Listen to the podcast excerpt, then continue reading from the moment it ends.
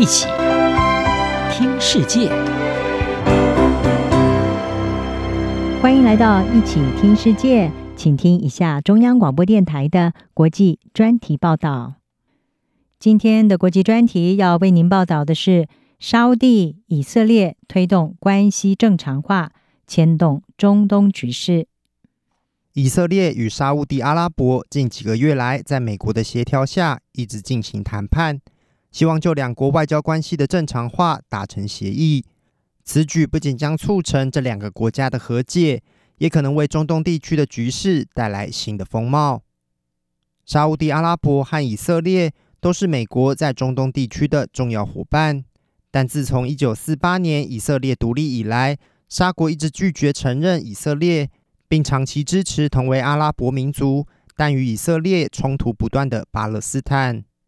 但在美国的斡旋下，沙以两国针对关系正常化的谈判正在取得进展。沙国实质领导人王储萨尔曼亲王最近接受美国媒体专访时表示，沙国正逐步接近和以色列达成历史性的关系正常化。以色列总理尼坦雅胡九月借着出席联合国大会的机会，与美国总统拜登在纽约会面。尼坦雅胡表达了与沙国关系正常化的重要性。我认为，在您的领导下，总统先生，我们可以在以色列和沙乌地阿拉伯之间建立历史性和平。这样的和平将大有助于结束阿拉伯以色列的冲突，实现伊斯兰世界和犹太国家之间的和解，并且推进以色列和巴勒斯坦人之间的真正和平。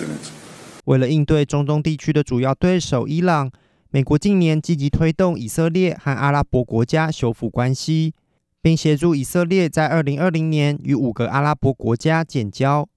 拜登去年甚至搁置了与沙国在涉嫌谋杀《华盛顿邮报》异议记者哈绍吉上的争议，亲自访问沙国，与萨尔曼亲王会面。另一方面，沙国今年在中国的协调下，与区域劲敌伊朗恢复了外交关系，反映出中国在中东地区的影响力日益增加，更提升了美国巩固与中东盟友关系的必要性。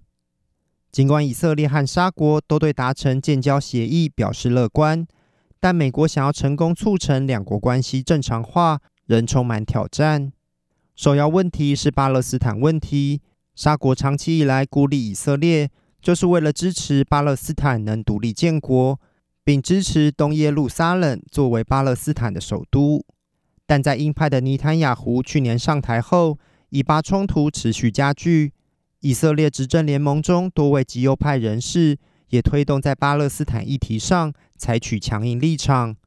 因此，尼坦雅胡在巴勒斯坦议题上是否会让步，将是沙以两国建交谈判的重要关键。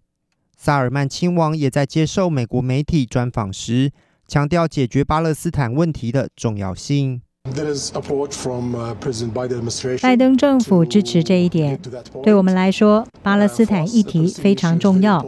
我们需要解决这个部分。我们有良好的协商到现在，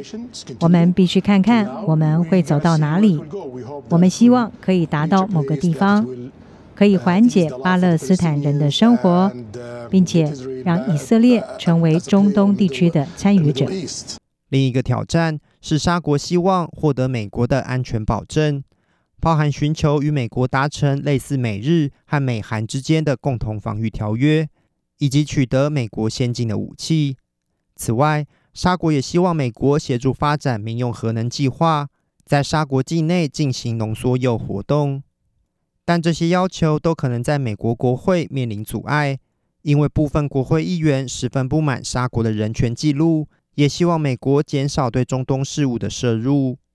在巴勒斯坦议题和安全问题仍未解决之下，拜登政府若想要赶在二零二四年大选前促成中东地区的历史性和解，仍有极大难关需要突破。央广编译郑锦毛报道。